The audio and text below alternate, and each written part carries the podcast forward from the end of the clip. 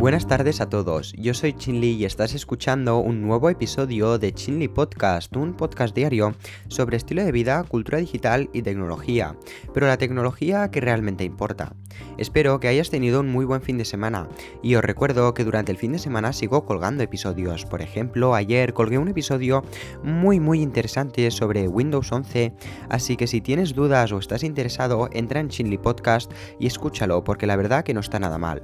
Al lío, en el episodio de hoy recopilo los nuevos logos de verificación de correos en Gmail, la skin de LeBron James en Fortnite y el videojuego más caro que se ha vendido hasta la fecha. Por último, cierro este episodio contándote sobre el nuevo altavoz inteligente con luz de Sony.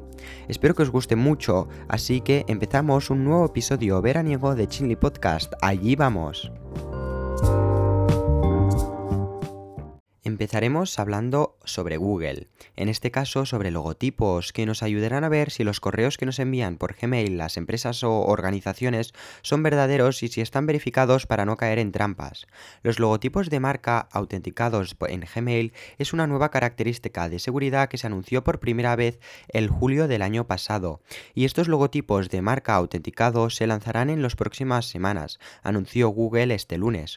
Google lleva trabajando en estos logotipos verificados desde 2019, así que ya lleva mucho tiempo preparándose para esto.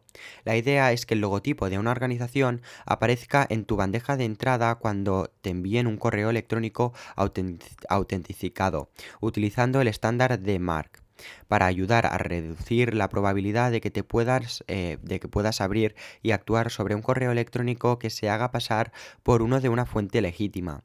Idealmente los logotipos de la marca autenticados funcionarán como una insignia verificada, que aparte se podría ver en las redes sociales en un futuro, cosa que es muy interesante. No sé si alguna vez os ha pasado, pero a mí sí. Algunas cuentas falsas de Instagram em, se hacen pasar por otras cuentas o organizaciones y además estas te envían por mensajes em, directos, te envían links y al pulsar encima de este link que te envían pueden pasar muchísimas cosas.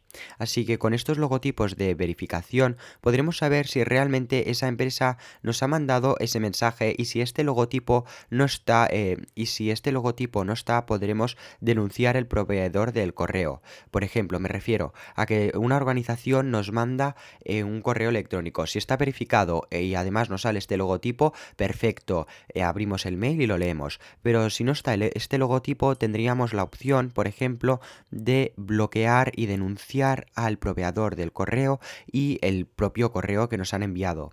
La verdad que esta nueva función de seguridad me parece muy muy interesante y creo que Apple también la debería de incluir en su mail, porque esto ayudará a miles de personas diarias a caer en esos correos trampa que se les manda para hackear sus dispositivos o entrar en sus archivos. Y como he dicho, esto reduciría que mucha gente tuviera problemas con sus dispositivos o sus propios archivos que tienen en la nube.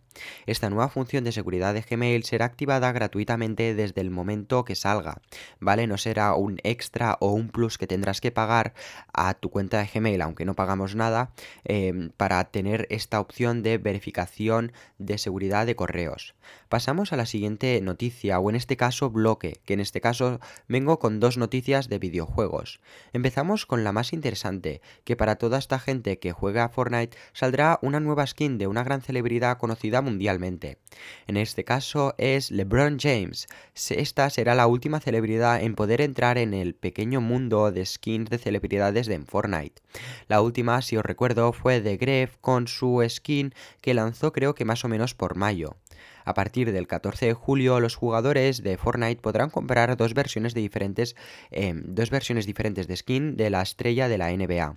Un LeBron James habitual con un pañuelo de atuendos y otro inspirado en su papel en la próxima película Space Jam: A New Legacy. Así que si eres un gran fan de LeBron James y además juegas a Fortnite, prepárate porque de aquí dos días saldrá su skin, que como no, estará en la tienda durante solo 24 horas, así que aprovecha. Y además saldrán algunos packs con unas mochilas y picos exclusivos, así que yo creo que debe de ser una skin muy interesante. Ahora pasamos a la siguiente noticia sobre videojuegos, que yo creo que, eh, que es un poquito más interesante que la otra. En este caso es sobre Super Mario 64 que se vende o ya se ha vendido por más de 1,5 millones de dólares.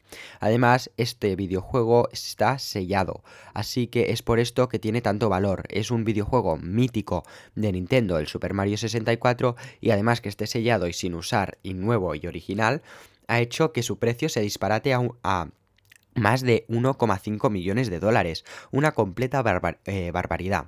El viernes ya vimos como una copia sellada de The Legend of Zelda para el NES se vendió por un llamativo precio de 870 eh, mil dólares en subasta, y esto establecía un nuevo récord para el videojuego más caro jamás vendido. Y yo me pregunté la semana pasada en este momento, ¿qué juego sería el primero en venderse por más de un millón de dólares? Y solo dos días después tengo mi respuesta aquí, una copia sellada de el clásico de Nintendo 64 Super Mario 64 se ha vendido por un valor asombroso de 1,560 eh, millón, perdona, 560 mil dólares en Heritage Auto ayer domingo, rompiendo el récord que acaba de reclamar The Legend of Zelda. En los últimos 12 meses, el récord de videojuegos más caros ha aumentado drásticamente y ha hecho que los precios se disparaten. Desde eh, el año pasado creo que el videojuego más caro se vendió por más de 100.000 euros y ahora estamos hablando de un videojuego en un cartucho que se ha vendido por más de 1,5 millones de dólares. Una completa barbaridad. No solo los videojuegos los que son los que se han disparado en sus precios. El valor de las tarjetas Pokémon también han sido una lágrima. EBay incluso anunció una función para su aplicación para facilitar el escaneo de las cartas coleccionables para venderlas en el sitio de subastas. Sin embargo, los precios de los NFT, una forma de coleccionables digitales, parecen que están cayendo y esto ya te hablaré en el episodio de mañana o del episodio de miércoles porque tengo mucho mucho a decirte sobre los NFTs después de este largo tiempo que no te he dicho nada de ellos.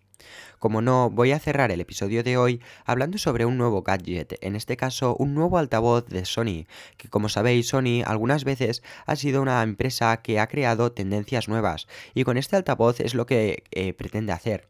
Sony ha anunciado hoy que lanzará un nuevo altavoz de sonido de vidrio inalámbrico, el LSP, eh, LSPX-S3, ya sé que eh, Sony no hace nombres muy normales para sus auriculares o altavoces, pero este es el nombre que le han querido poner. Con un Twitter de vidrio orgánico y un modo de velas.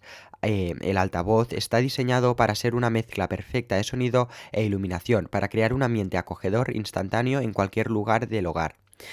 Con esto me refiero a que Windows, eh, perdona, Windows, em, Sony ha lanzado un altavoz con eh, debajo tiene em, el altavoz y arriba tiene una pequeña, podríamos decir, vela que se ilumina. Este altavoz doméstico minimalista y portátil utiliza su diseño para, para reproducir eh, lo que Sony describe como impresionante calidad de sonido. Esto lo tendremos que ver, pero tiene muy buena pinta. La compañía explica que esto es gracias a la inclusión de la tecnología avanzada de accionamiento vertical en el LSPX-S3, que utiliza tres actuadores que se adhieren directamente al extremo del vidrio orgánico, vibrando todo el Twitter de vidrio para emitir sonidos en todas las direcciones. Una completa locura y con una tecnología que no sé más o menos lo que acabo de decir, pero es lo que dice Sony. La verdad es que no me ha acabado de convencer este nuevo altavoz y su forma. Tiene pinta de que es muy pequeño, pero va a sonar de maravilla. Ya veremos cuántas ventas tiene este altavoz, pero si estabas buscando un altavoz con luces y buena calidad de sonido, aquí lo tienes. Puede ser que en un futuro me guste y hasta me lo acabe comprando, porque al final creo que no me acabará desagradando, pero ahora me parece un poco feo el diseño. Y con esto cierro el episodio de hoy. Espero que os haya gustado mucho y nos vemos mañana con dos nuevos episodios, uno sobre noticias tech y otro extra que me dejé de colgar el domingo ayer, que como dije eh, no colgué el episodio eh, diario sobre noticias porque no tuve suficiente tiempo, así que os lo recompensaré mañana, eh, mañana martes, con, eh, un nuevo eh, episodio extra, perdona, sobre tecnología.